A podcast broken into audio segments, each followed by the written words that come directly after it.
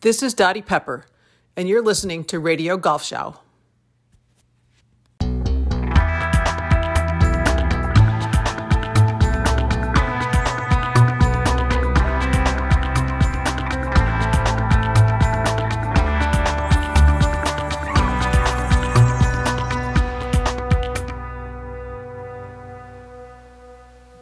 Here are we. Ladies and gentlemen, boys and girls, welcome to this special Saturday edition of Radio Golf Show. My name is Frank Forster, and I am your host. If you plan on watching any golf at all on TV this weekend, um, it might just be uh, the FedEx St. Jude from uh, Memphis, Tennessee. And if you do, if so, I strongly urge you to stay tuned uh, because, boy, oh boy, um, are we going to enhance your viewing pleasure today in days like these where too many soapboxes and balconies are built shiny and new by brands uh, for self-proclaimed experts who call themselves influencers it is of vital importance to showcase the knowledge and the experience of real creators of the makers and today we give you the creative genius of ron Prichard. we'll talk about southwind the golf course um, about the tournament maybe a little bit of the leaderboard um, sustainability, hot topic. Um, what Ron can tell us about um, how that's being handled in the states. Um, one of my favorite talks, uh, topics: the um, non-value of multiple tees or many multiples of tees on a golf hole, and whatever else comes to mind. Uh, uh, during the next hour or so, Ron, welcome back to the to the program. It's as much a pleasure as it is a privilege um, to do this Southwind halftime show, we'll call it, with you. How are you, sir? Good, Frank. Good. Well, and I'm delighted to be with you. Um, you know, I I'd love to meet all your guests, not just be talking to them halfway across the world, but you know, I just I think what you're doing and um, what's going on in Europe pertaining to golf is just great. But you know, um, you, you, you all, everyone needs good influences in the world of golf. It's kind of a mess today, but it is. You know, I mean, from from an architectural standpoint, I, uh, also there are just things going on I just don't understand. You know, but um, right. Right. Well, we'll we'll touch on some of those. Let's let's why, why don't we start with um, with where the where the action is today, and it's a big tournament um, in, in in in the season. I mean, it's big for um, Ryder Cup selection process. Um, you know, I think if Lucas Glover wins again this week, um, Zach Johnson's got to pick him. And uh, with uh, Harman uh, winning the winning the Open, and now Glover may be in, might make it tight for for somebody like Justin Thomas. For us Europeans, it's really important um, to see who else will be picked by Luke Donald. But uh, this golf course was built um, just about 35 years ago um, in consultation with uh, Hubert Green and, Hubert, and, and, and, Fuzzy Zoeller. It's operated by the uh, PGA Tour. Um, it's a par 70, 7,200 yards in that in that range. Um, 94 bunkers, 10 water hazards. I don't know if that's true. Um, but we got the Wikipedia stuff out of the way but uh, Ron, uh, you designed it, and your twin brother built it, uh, which right. I didn't know. And, um, and and he built it for a budget of three million dollars in 1988, I believe. That's right. Can That's you put right. that number into context um, in, for 2023?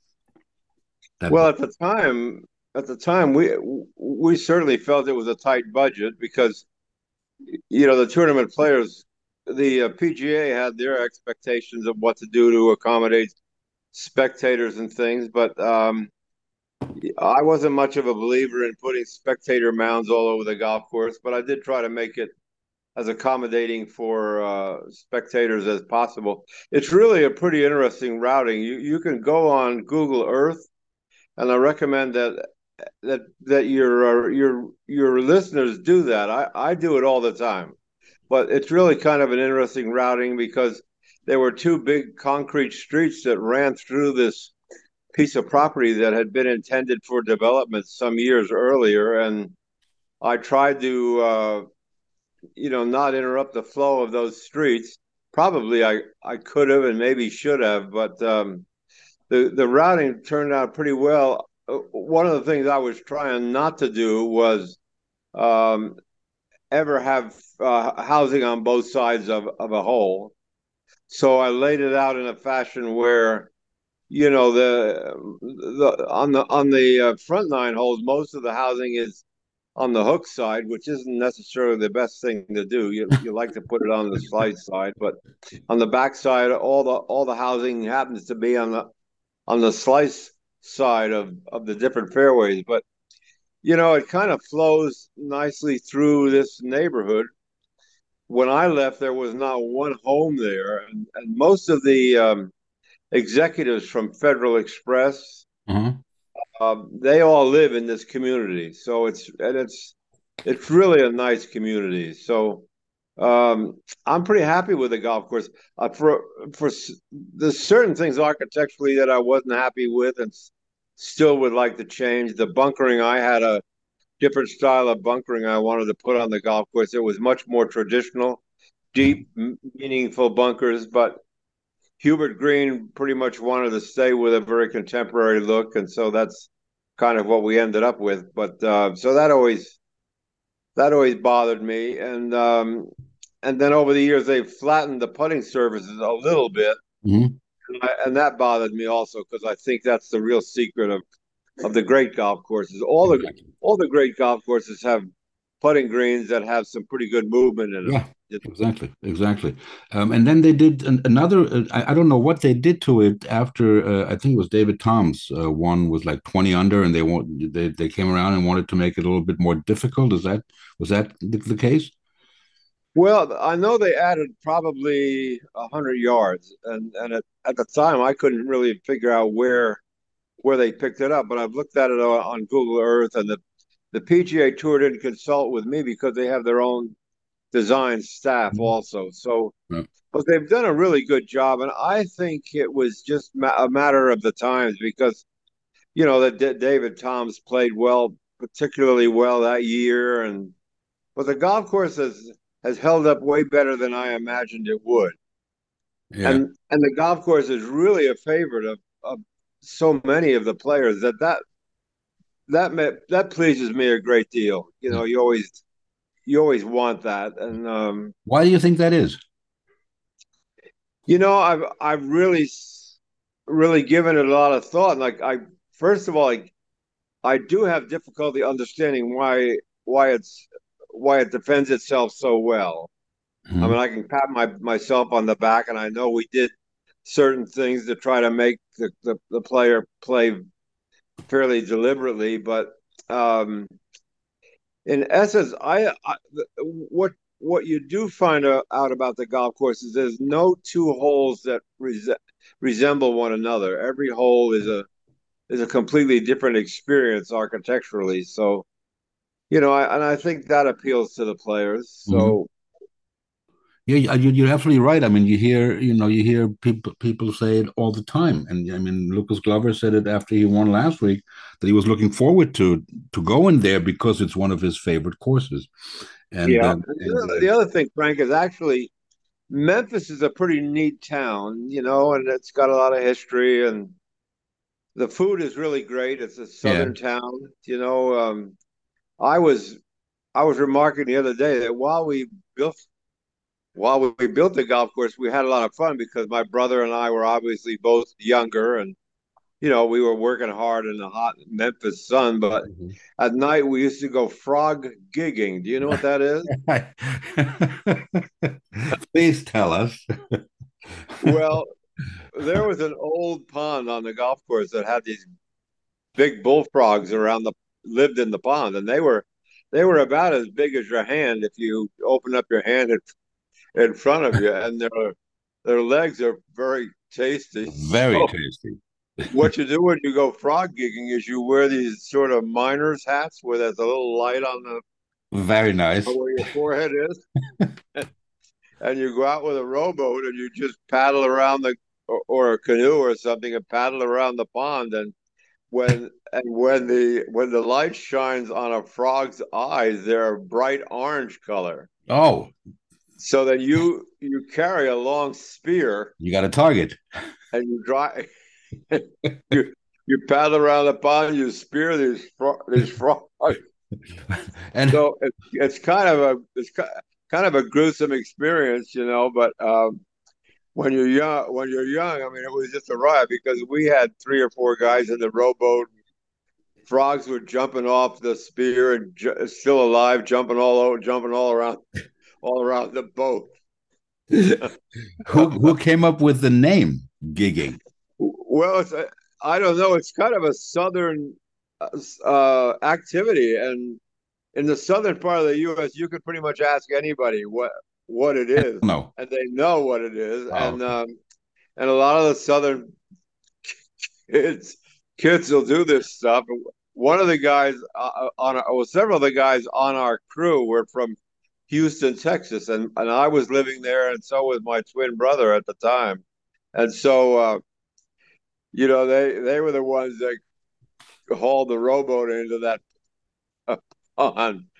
So, you know, so it was really hard weather, hard hard work in the in the in the very hot weather. But um, we we just had a ball. It was nice to work with my brother. He did a lot of work for me over the years. Right.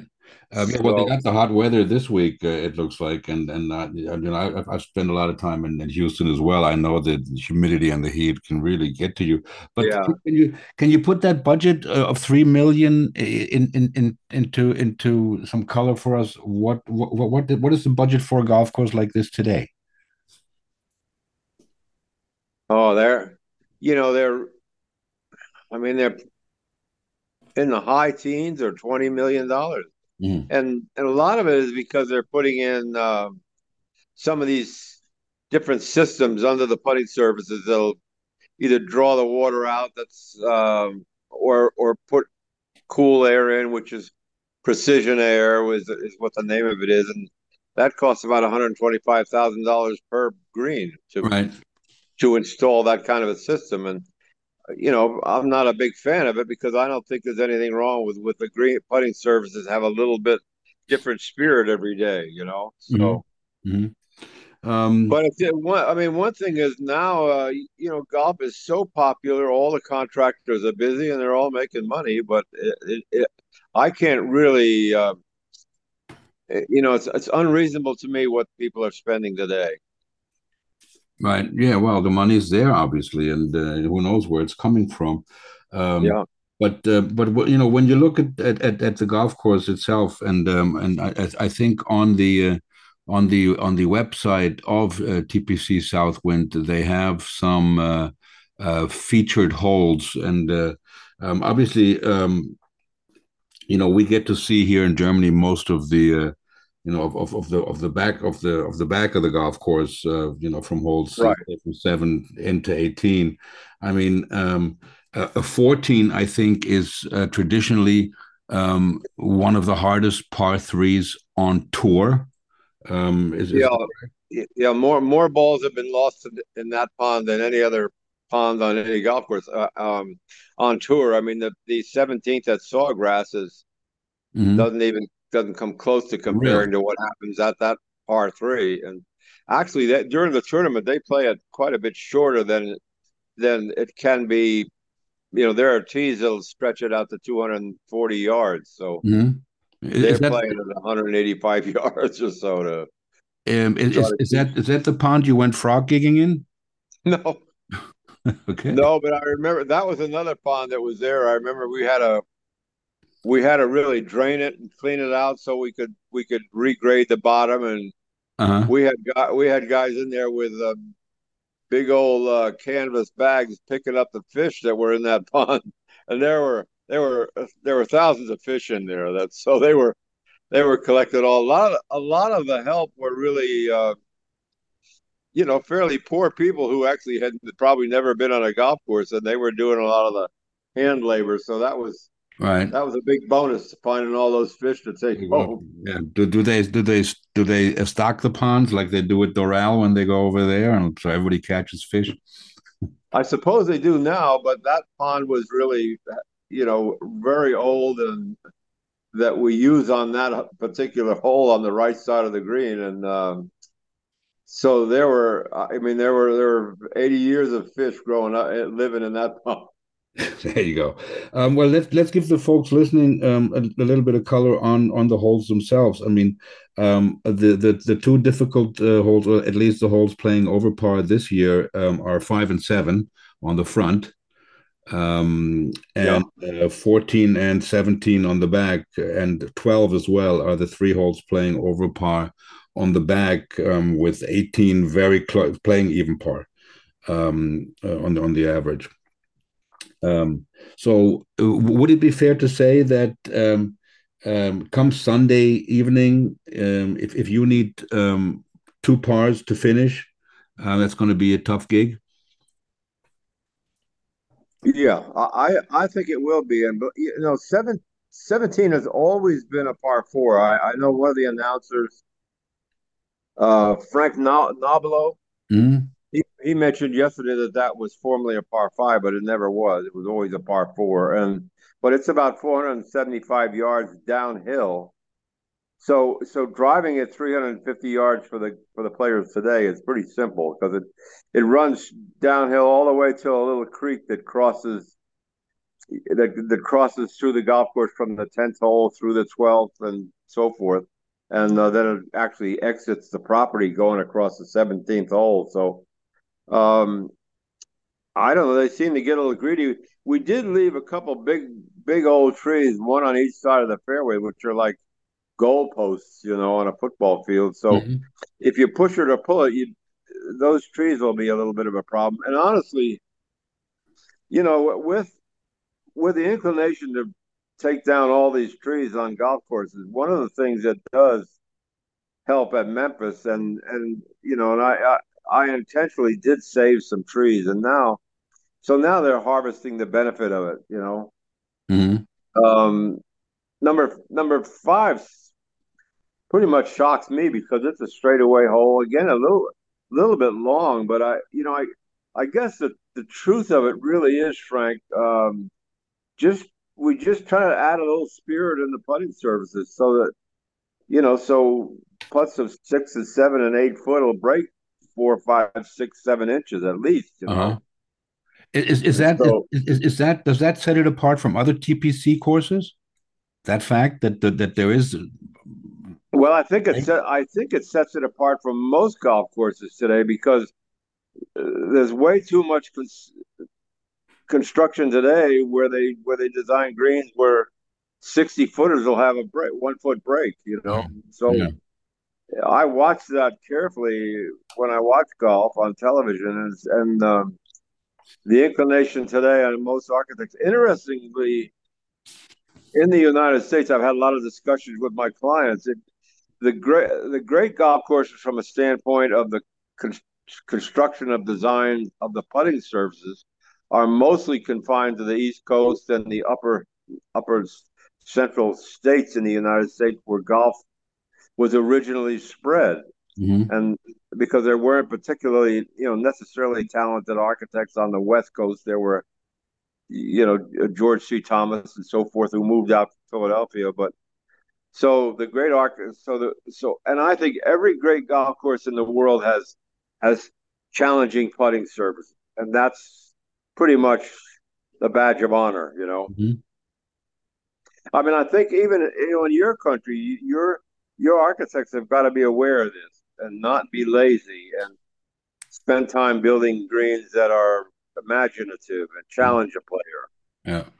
Um, yeah, well, we uh, unfortunately we have a lot of golf courses here that were built in our golf boom in the '80s, where yeah. a bunch of people designed golf courses that had no idea about golf course architects, like me designing one, and yeah. they're just very um, mostly flat greens, and, and they're very slow. And uh, but um, uh, let, let, me let me hook in there. And during the design phase, um, when you when when you design a green, and and of course you have to design eighteen of them. Um, do you design a green with the thought of what's the first thing you think of? Possible pin positions. Is, is that does it, it's, it's kind of like a question like what does what what comes first in a song, the melody or the lyrics? Yeah, well, it's kind of it's kind of like a like the routing plan of a golf course. You know, the whole thing sort of gradually develops from one one corner to the next. But um, ob- obviously, you've got you've got to make some determinations of where where you're going to drain the water, mm-hmm. where you know where you're going to take the water off the putting surface, and that and that has a lot to do with how you contour the green in the in its completed in its finished form.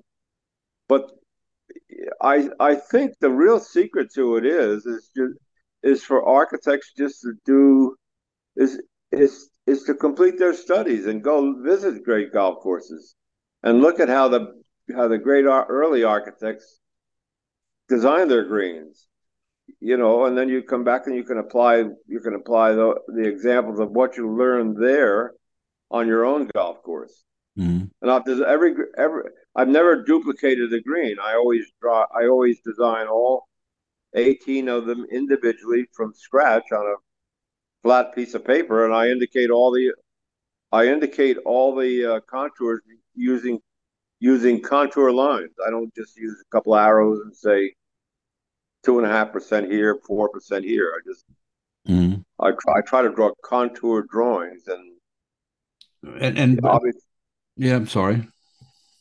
I, obviously, it's a little more difficult, a little more time consuming, but I just happen to think that's the right way to do it. You know, well, you know, uh, if it was easy, like everybody would be doing it. So I'm, I'm glad you do it that way.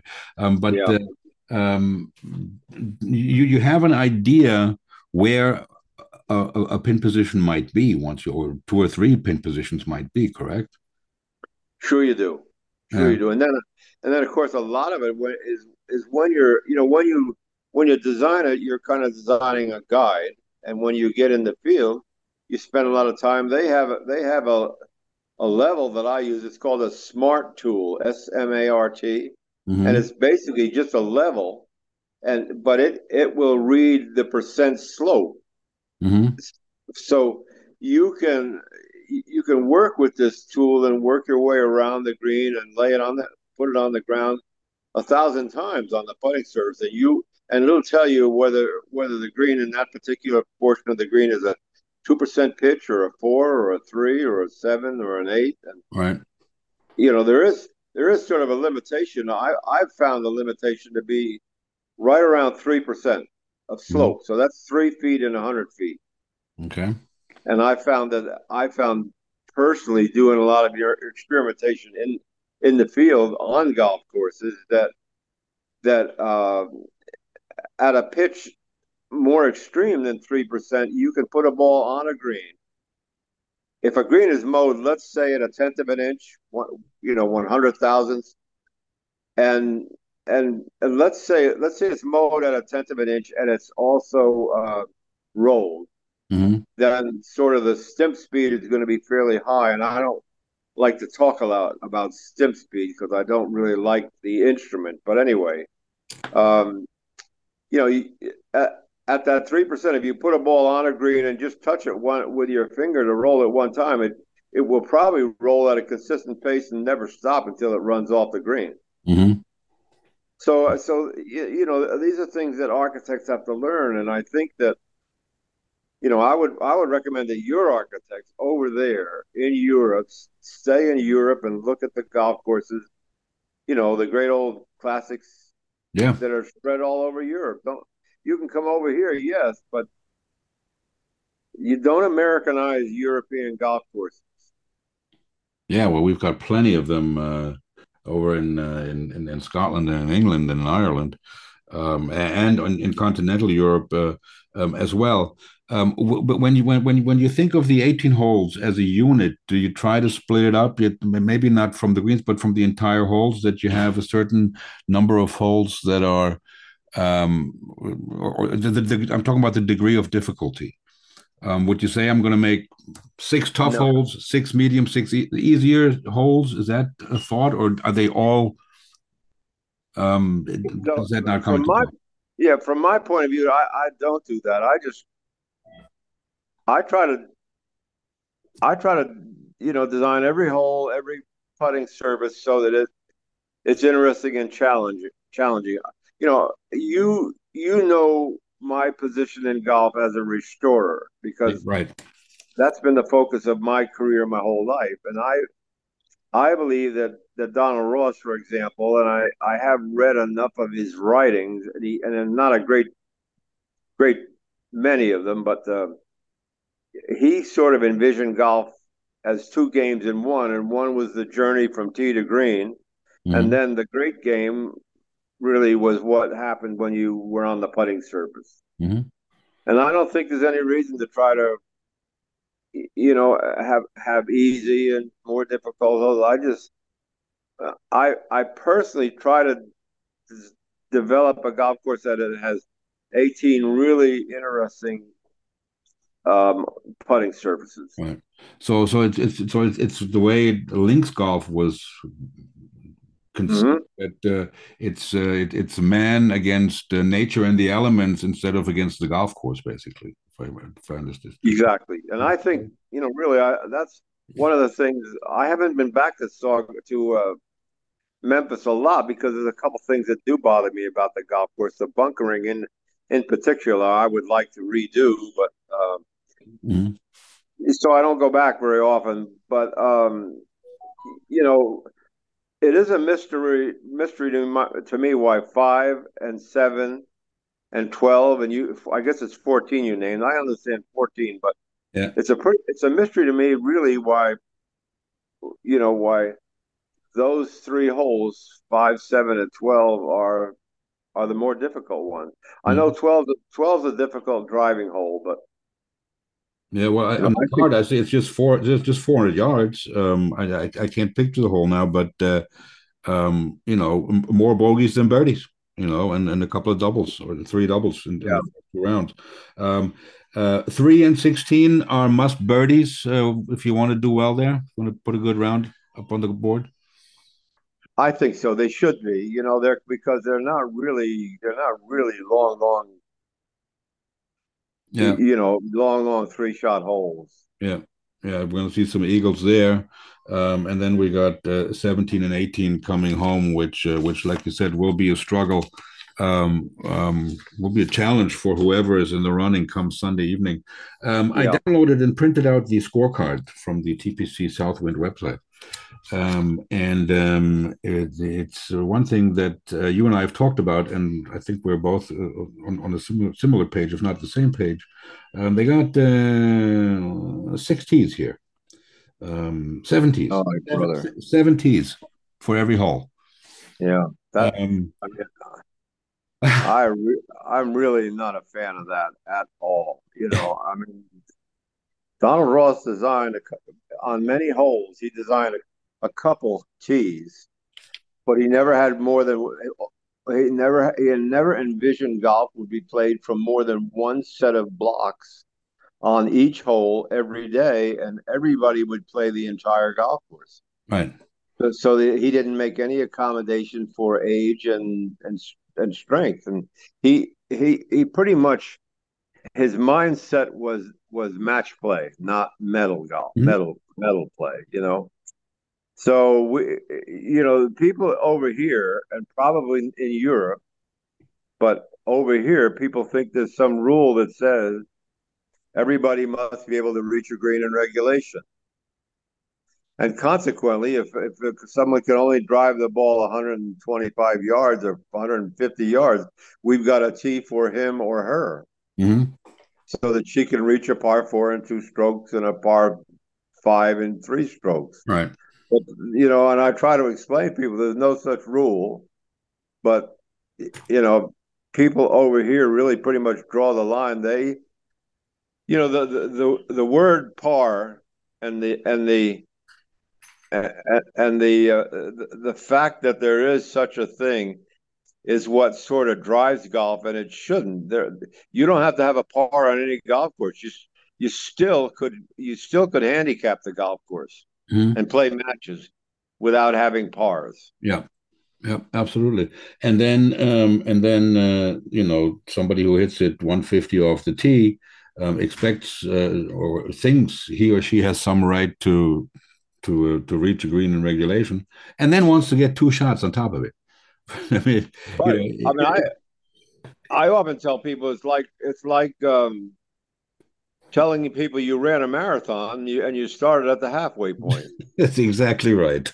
Um, I mean, I remember playing. I remember playing with my father-in-law, um, um, who you know was a lot older than me and and a, and a lot shorter than me, and he was just deadly from 120 in. You know, yeah, play from the same tees, and we had roughly yeah. the same handicap. But um, you know, it, this this whole idea of um, and and it it it starts with the clubs. I, I remember taking a club, picking up a club in the shop, um, just off the rack, going onto the onto the range with it for for a few days and trying to figure out how to how to hit it. You know, yeah. Now, now they're making special clubs for people that shoot a hundred. Um, thank yep. God. I mean, what they what would they shoot with clubs off the rack? Um, yeah, you know, so so that that whole part of the game, and then I think you you you say it when when you talk about architecture, that's disappearing slowly. That creativity, um, all mm-hmm. the curiosity, the things that make it interesting, that make the game what it is. I, I think it'll come back, but uh, uh, too much of that going on. Um, how many well, teams? No, you're only you're only good as good as your professors. You know, exactly as the, as the teach as the people who teach you, and you know, I, I think in I think in the in the early 1900s, you know, there were there weren't a lot of a lot of architects period, but you know, we had a handful that were really terrific, and uh, they influenced a lot of others. I, I think you have a I have an architect in America, Tom Doak, and obviously you know who it is. Absolutely. I I have a great deal of respect for Tom. He's very creative and talented, yeah. and um, so he's so a lot of fellows have have spun off from uh, you know from his uh, offices and and um, they're the ones that seem to be getting a, a, a big part of the work today, which is maybe a good thing, you mm-hmm. know. Mm-hmm. Um, yeah, I mean uh, Ben Crenshaw was on the show, and and he was talking about the difference of you know how how you have architects that are earth movers and others who like to just use the land that they find. Um, yeah, um, fascinating. Um, the uh, the the the open in uh, Hoylake was designed by by old Tom Morris's brother, uh, which I didn't know. Uh, yeah, yeah. So um, and and and those courses are, seem to be holding up pretty well. Um, you know, maybe St Andrews is in a bit of trouble, but uh, I think that's what it is. How many how many tees do you think a golf course needs?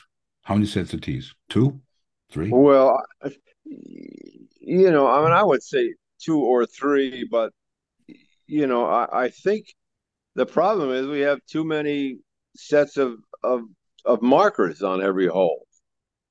Mm-hmm. You know, we have we have a we have a black and blue and white and red and pink and green and running out of colors.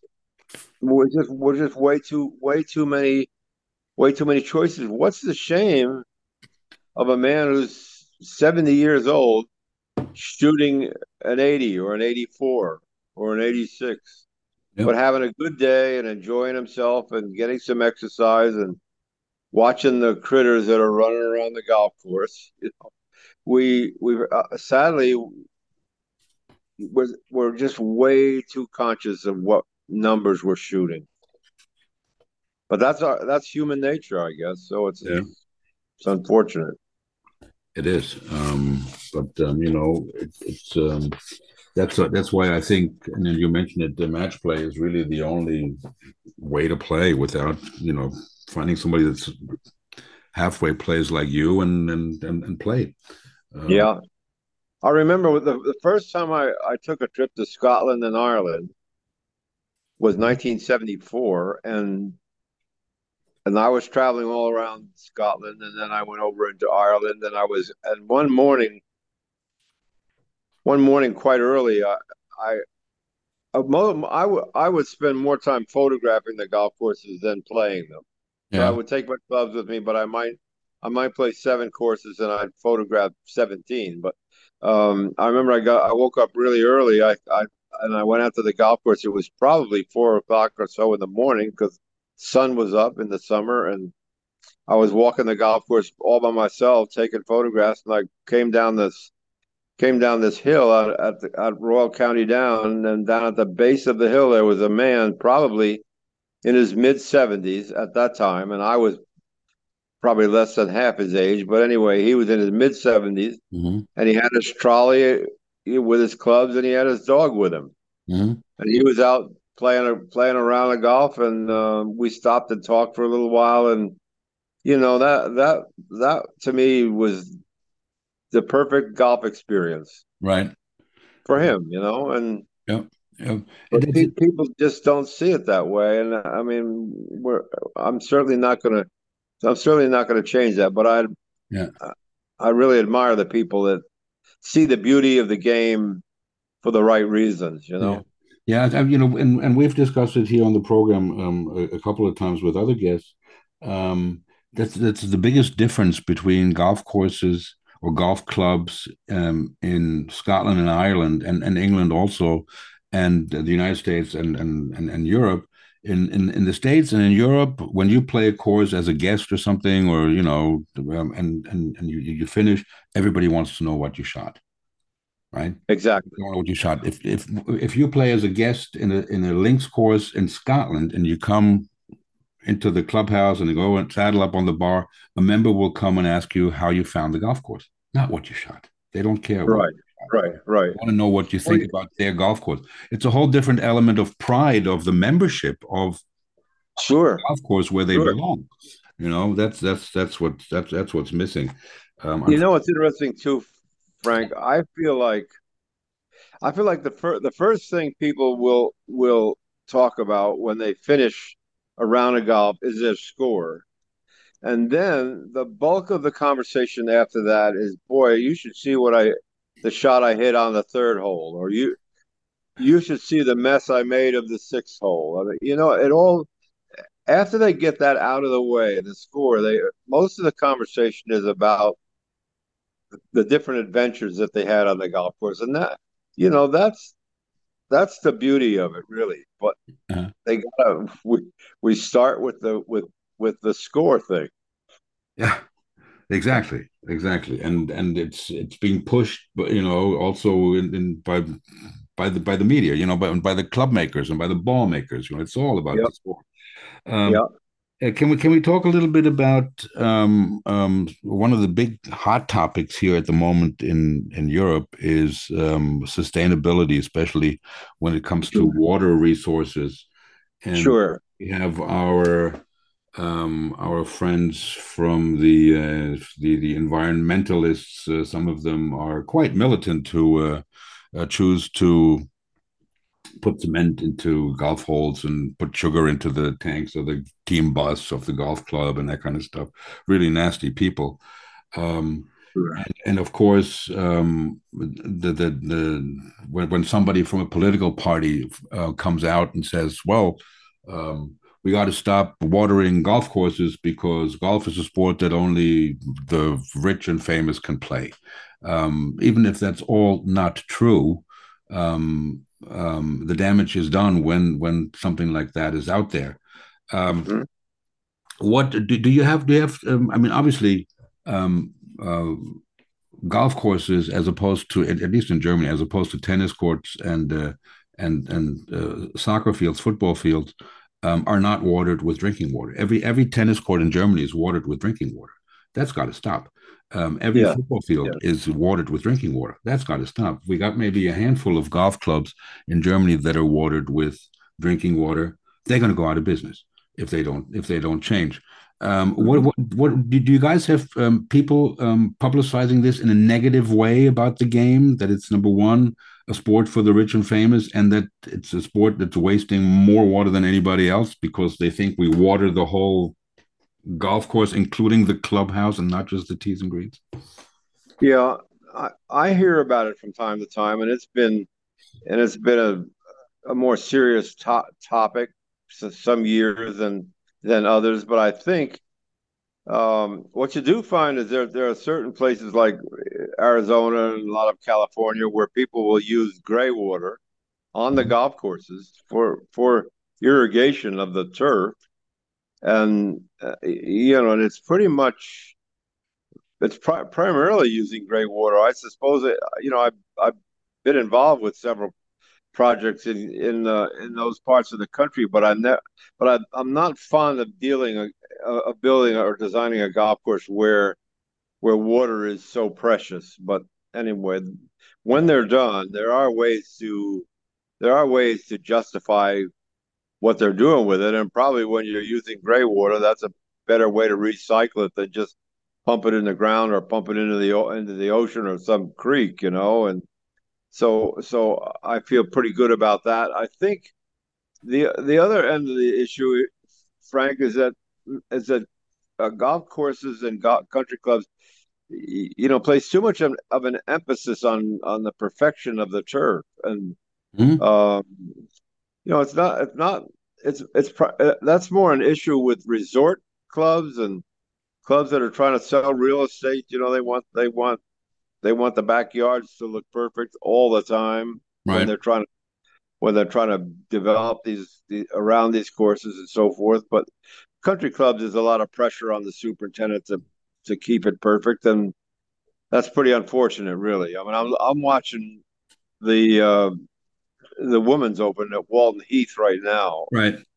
And uh, I mean, the TV's on right here, be behind the phone, really. So, yeah.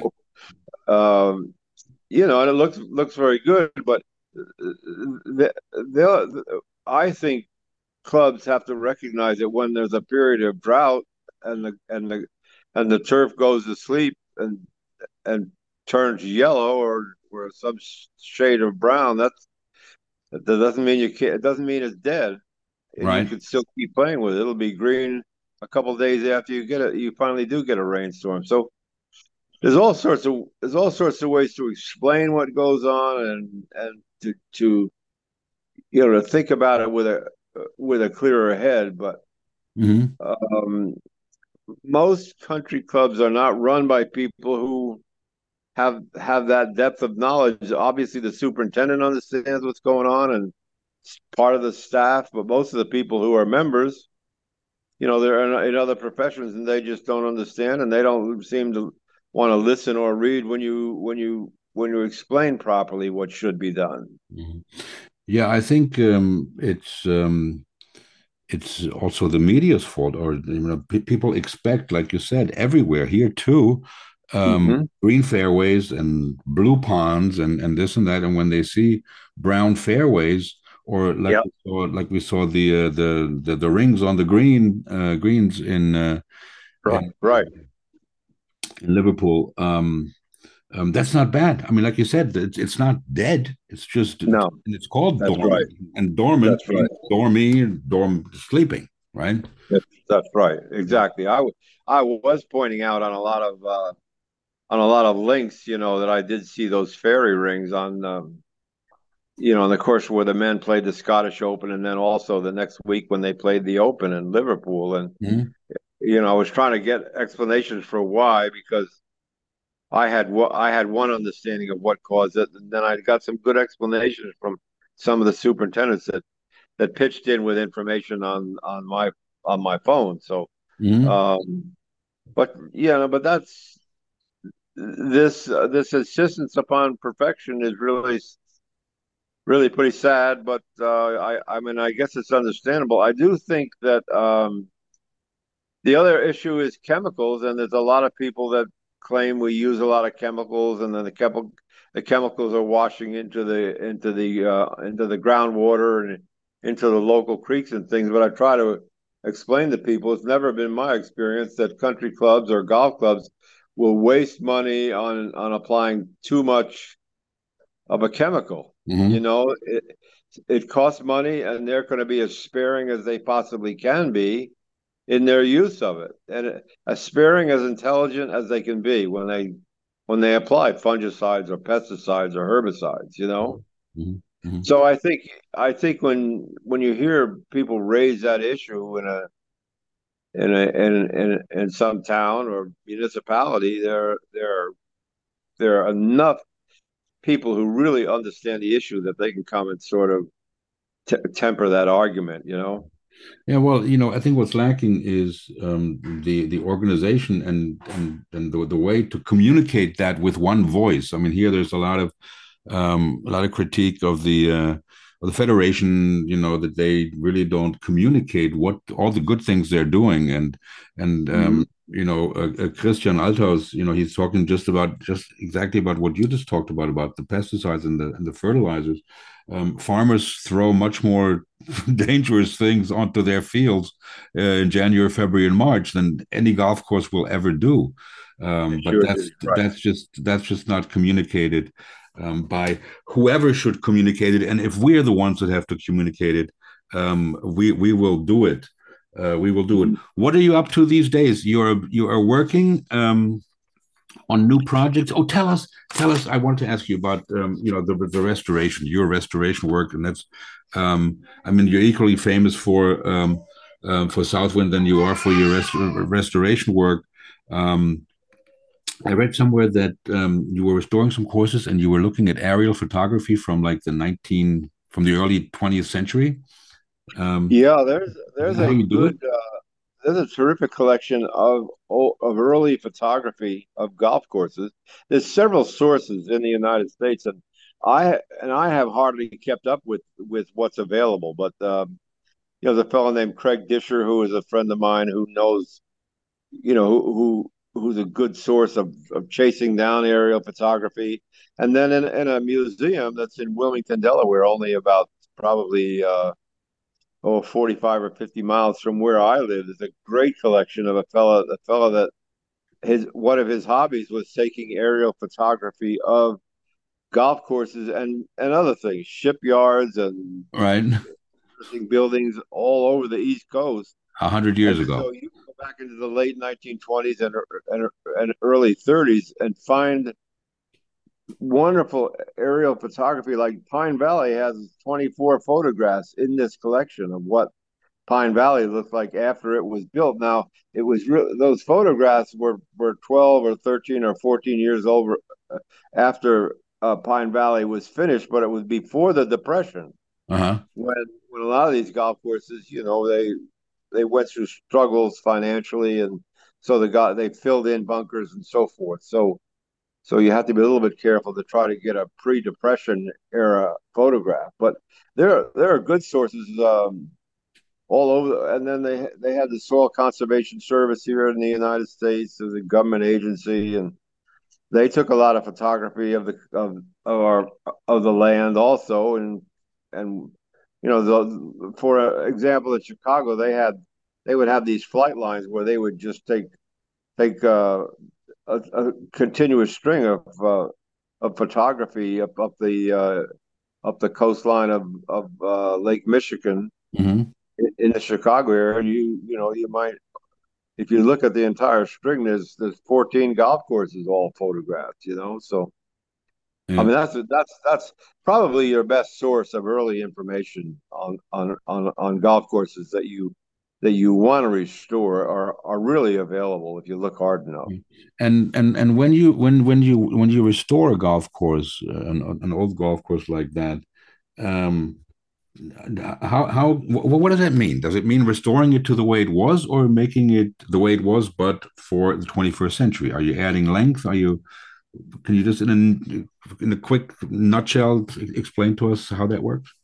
Well, always add length. I mean, you know, if you add length and then you and then you restore all of the bunkering, for example, exactly where it was originally, mm-hmm. but you can add length on the hole, it reestablishes pretty much the viability of the of the original locations. So, you know, if you, the problem that you have on some golf courses, and I and I believe in really very, very pure restoration. I mean, I, am not one that's that, that's uh, inclined to eliminate two or three bunkers that are 120 yards in front of the teeing grounds because mm-hmm. I, I understand that the that the architects had a purpose in doing that, and that was to challenge the guy that or girl that could only hit it 135 yards. He felt like that was that was a that was a fair challenge for them, and that's right you know that's why so, sometimes those bunkers were built specifically. Um, people, a lot of the people over here call them carry bunkers, but um,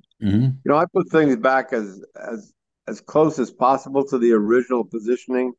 The because if at some courses like Aronimink, for example, when we restore that, that's in West Philadelphia, uh, Philadelphia area. Um, right. There we there was there were several bunkers that really, if we moved them, they would have got they would have been pushed out of sight.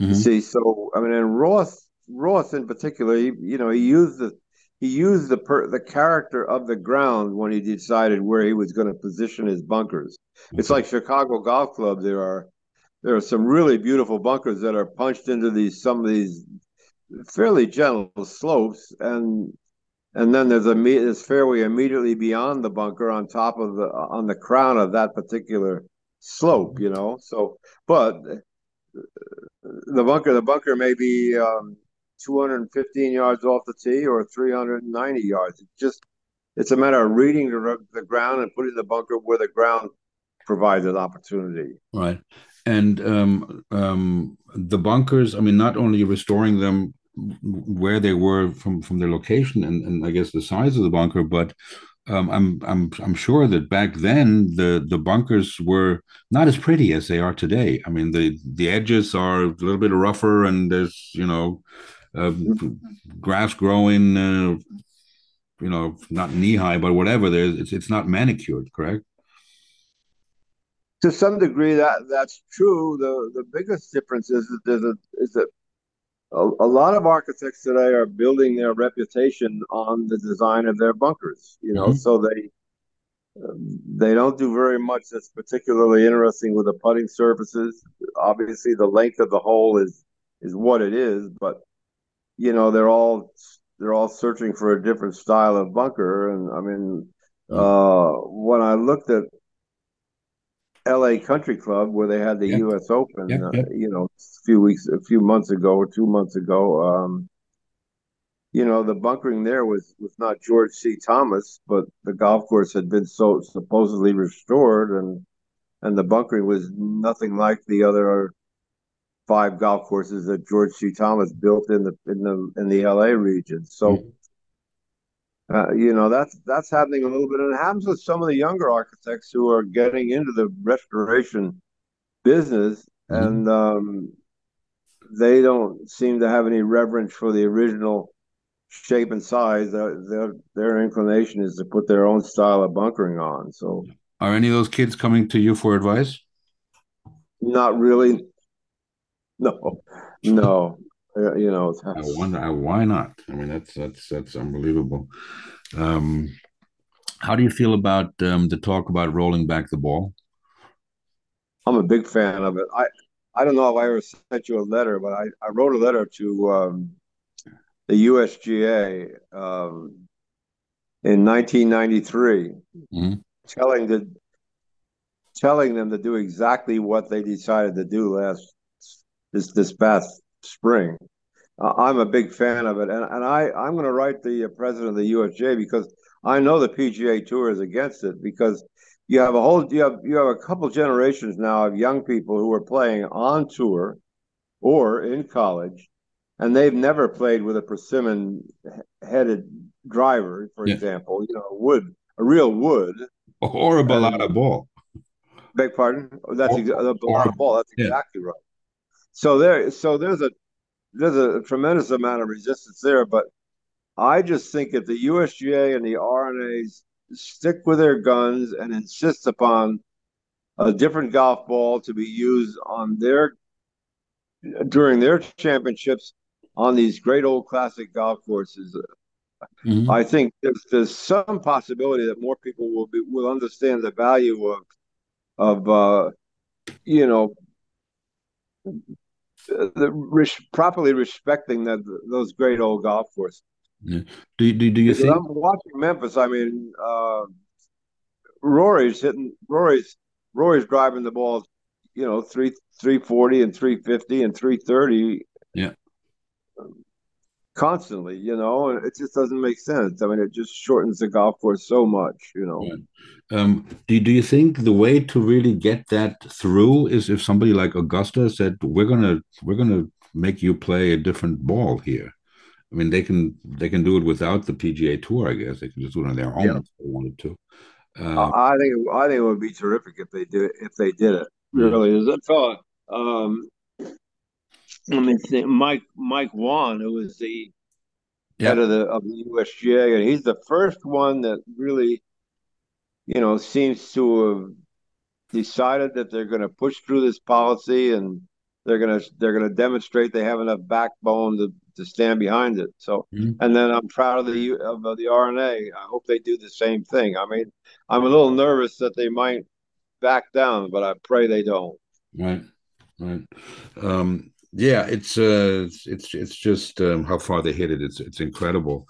Um, who well, what kind of player does it take to win i mean you just said rory is sitting at 350 uh, you know and, and he is i'm looking at the leaderboard uh, um, you know um, you got a couple of big guys up there you got obviously uh, lucas glover then you got uh, rory and uh, yep. xander and tommy fleetwood and jordan Spieth. Yep. Uh, yep. maybe maybe instead of asking um, um, who will win? I mean, they're now um, 10 under, 11 under. Glover is 12 under now after two holes. Uh, what do you think is going to win? What score? Is, is, can you put a number on that? Well, I, I, mean, I think they'll they'll pick up another six or seven strokes between t- t- today and tomorrow. I, I kind of hope they don't, but I want the golf course to defend itself well. Well, um, you know, but you do have the 70 best players in the world supposedly are there. I know I know you don't have Brooks Koepka and a few guys from the LIV tour that probably could, you know, probably could be competing also. But yeah. uh, when you have seventy of the best players in the world with with uh, playing preferred lies on Thursday and Friday, uh, I, am pretty. I was I was pretty shocked that uh, I guess it was nine under was was the leading score, yeah. yeah. ten under last night. But um, yep, ten under. Yeah. Yeah, it's going to take. I I just think it's going to take somebody that's that's that's got a hot putter. You know. Yeah. Um, is there is, is, there more moisture in the forecast? I mean, I you know I love the South, and uh, you know I I love to see them sweat, especially like the Norwegian guys were like, well, I mean, Hovland went to school down there, but um, yeah. Um, you no, know, no more. There's no more predicted this weekend. Mm-hmm. I mean, I've I looked at the I looked at the uh, weather forecast pretty carefully, and there's no more. There's no more predicted. Although you know the South can be a little bit unpredictable. They, yeah. you, you know, and I, you know, one of the things that's that's odd to me is that the moisture content is that it's so steamy in um, in Memphis. Anyway, I mean, the Mississippi River is on the west side of Memphis, mm-hmm. immediate west side of downtown Memphis, and then then uh, the tournament, the tournament, Southwind is actually probably 25 miles east of that. It's in Germantown, uh, which is the actual name of the town where it is, and right. that's about 25 miles east of the Mississippi River. But I guess the Mississippi River is what is what uh, you know creates that uh, that high water content in the air. Mm-hmm, mm-hmm. And and when it once it dries out, um, it, it'll obviously make the course much more difficult. Yeah, and that'll be fun today because it was getting drier by the by the end of the day yesterday. So mm-hmm. you know that that'll be it'll be fun to see what you know what happens there. There are there are some there are some there are some situations like if you hit a ball over the 12th green, you just it's an automatic um, drop. You you you know, right. be, it would be an automatic unplayable ball ball and so forth. So so they'll have to start playing a little more carefully, you know. But uh, that'll be fun to see for me. Yeah, so twelve, uh, you don't want to be long. Any other um, uh, holes that maybe um, um, the announcers? I mean, you, you just said talked about Nobilo telling everybody there was a par five. We have some specialists here too, and on on uh, German uh, Sky TV who make things up. Um, any um, any particular uh, holes or um, we, we should look for coming down the stretch on the back nine that you find interesting? Well, um, no, I, I, I, I think they pretty much have it right. I mean, it's a little bit, you know, I, I think I think most most seventeen and eighteen are, are good finishing holes the, the, the, thing about 18 is that it's really a really a, a, right angled dog leg left, you know. Mm-hmm. Uh, so um, what's his name uh, drove it into the water twice. Uh, Rahm. Mm-hmm. You know, he took two he took, he made two big blunders there. The problem with the problem with 18 is that the fair, fairway is fairly narrow, and you're driving a ball that comes that that carries the water hazard, and then lands on that fairway going in a perp- perpendicular direction to the to the line of play. So the ball is there's a high probability that balls will, will run through the fairway into the rough, and then mm-hmm. Bermuda is pretty tough to to to control the shot out of. So, right. but uh, you know, I think they've done a pretty good job of describing the golf course. Frank Nobilo just doesn't do his research. At least he didn't in this golf course. I, I I usually like him, but I know what you're talking about with the with the research. Um, but yeah, um, you know, I, am just looking at the stats here: 18 uh, first two rounds, uh, 10 doubles or more, which is by far. Um, 14 had eight doubles or more, and uh, those are the two holes with the highest scores on it. Uh, yeah. And um, oh, you said coming home, um, most of the trouble is on the left side. Um, um, uh, uh, not really, because you know, I mean, the, all the well, all the housing is on is on the hook side. So, but but the houses are set back pretty well from the golf course. So mm-hmm. there's, there's plenty of room to spray the ball. I, uh, Jon Rahm hit it out of bounds on on uh, on 16 the first day, which was a bit of a shock because the housing is so far removed from the, mm-hmm. the, the property lines are so far removed from the center lines of the fairway. But you know, I guess I, I it's hard for me to predict which holes will cause a problem. And I mean, what is what it's a matter of, Frank, I think is is just the pressure builds, you know, and um, you it, it's it there's there's no certainty of when a guy's going to make a mistake and right squeeze squeeze it squeeze the club too hard or something when he's hitting the hitting a driver. You know, it's just that's the beauty of the game, isn't it? Yeah, yeah, yeah. Um, yeah, it's it's certainly a, a, big tournament, and it's it's a big tournament for those guys who want to move on to next week, uh, the top fifty. I guess it will be.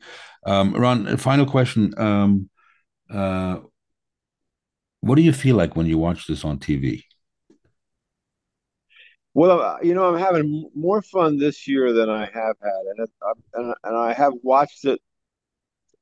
You know, not not not religiously over the years because there were because I say there were things that there were things that troubled me a little bit about the golf course. And uh, but for some reason you know I'm I'm just enjoying it more this year than I than I have probably probably watching it a little bit more carefully than I have is is the reason I'm enjoying it. And uh, you know I have so many so many great memories of the golf course when we were building it yeah, I mean, there was there were just so so many. There's just a lot of funny stories that are that are coming back to mind, you know, and mm-hmm.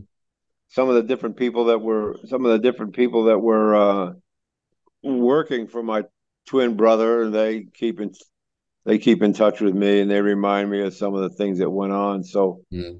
So it's really it's really been been good, and I mean, what really what pleases me most, you know, is and it's a bit of a surprise is just how much the players like it because I I know Brooks Koepka and uh, yep. Mickelson, they say they always said it was their favorite golf course, you know, and I would just sit there scratching my head. Well, and, why and, is that? Exactly, and and this is coming from guys who never say what they really feel. I mean, they're all yeah. programmed to say yeah. certain things, and and and it's it's amazing. I've, I, I, you know, you don't hear anybody else saying, "Oh, that's my favorite course." Um, right. They had um, the first major at a TPC course at the Harding Park in San Francisco. Okay. Yeah. Is is Southwind major potent, major material? I, I almost hope not because I want to just I'd like okay. I want the majors to stay on the old golf courses. You know. Okay.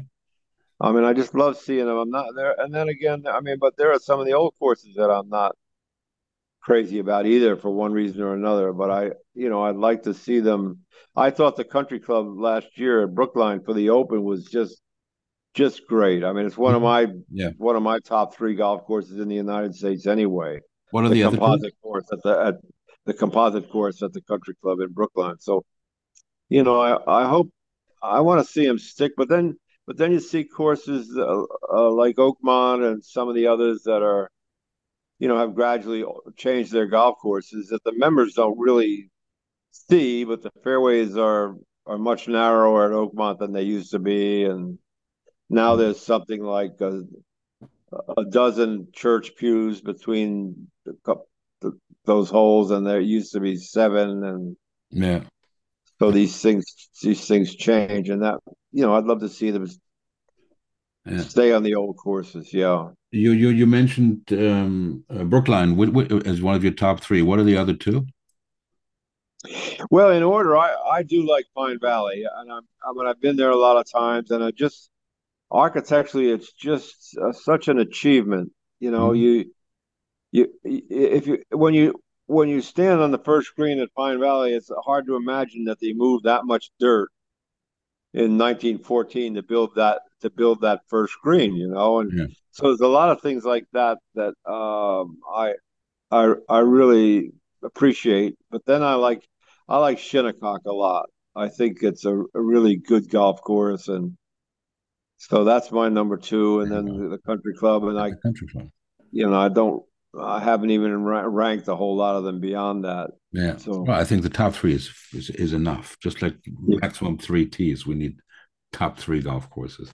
Yeah. Ron, sir, it was a, a, pleasure to see you and uh, to spend an hour with you. Um, I'm glad um, you're enjoying watching the, the, the tournament on your um, on your Southwind uh, uh, course. Um, Thank you. I'm, I'm happy to see you back working. Um, what what can we expect down the road? Anything uh, that uh, you can share with us that nobody knows yet? Well, I do have I I, I have a couple things that uh, people are talking to me about, and um, you know I'm not ready to reveal those yet, but you know, you I, you come back. I I do have I have a uh, I sort of inherited a a ranch in Texas that Marilyn and I Marilyn owned, and, um, and so it needs a lot of it needs a lot of attention. So I'll be spending some time there, and um, I'm trying to wait till the weather gets a little bit cooler. But um, you're gonna head down to Texas and hit some balls on the ranch. yeah. Life is really pretty good, you know. I mean, I, I tend to be to be a, a pretty happy person anyway, you know, and I have a lot of fun just teasing my friends, and you, you probably see that online. But, yeah, you know, I, good. I'm I'm I'm I'm very happy for you. Um, it's good. It's good to see you this way again.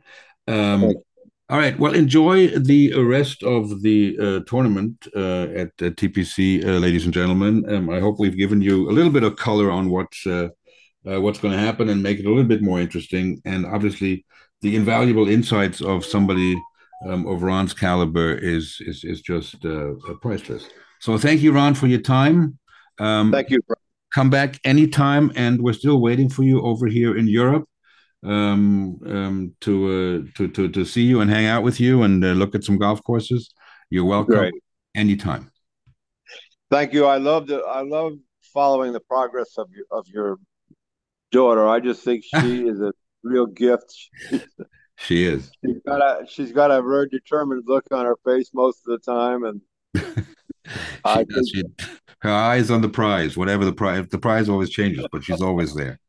And All anybody, right, anybody over there that wants to get a hold of me, I mean, you can. You're you know they're welcome to call me or yep. or or. Uh, send me uh, an email. I know you'll be you you can circulate it if you wish. I'm happy to always happy to always talk to everybody. I, I really, uh, I'm proud of, I'm proud of um, seeing what's going on in Europe. I just want to make sure that it continues to move in the right direction. Yeah, you know, we got we're the defenders of the game. There you go. Thanks, have, Frank. Have a good rest of the day, Ron. I will. I okay. will. I'll be thinking about you. Okay. To the links land, ladies and gentlemen. Bye bye.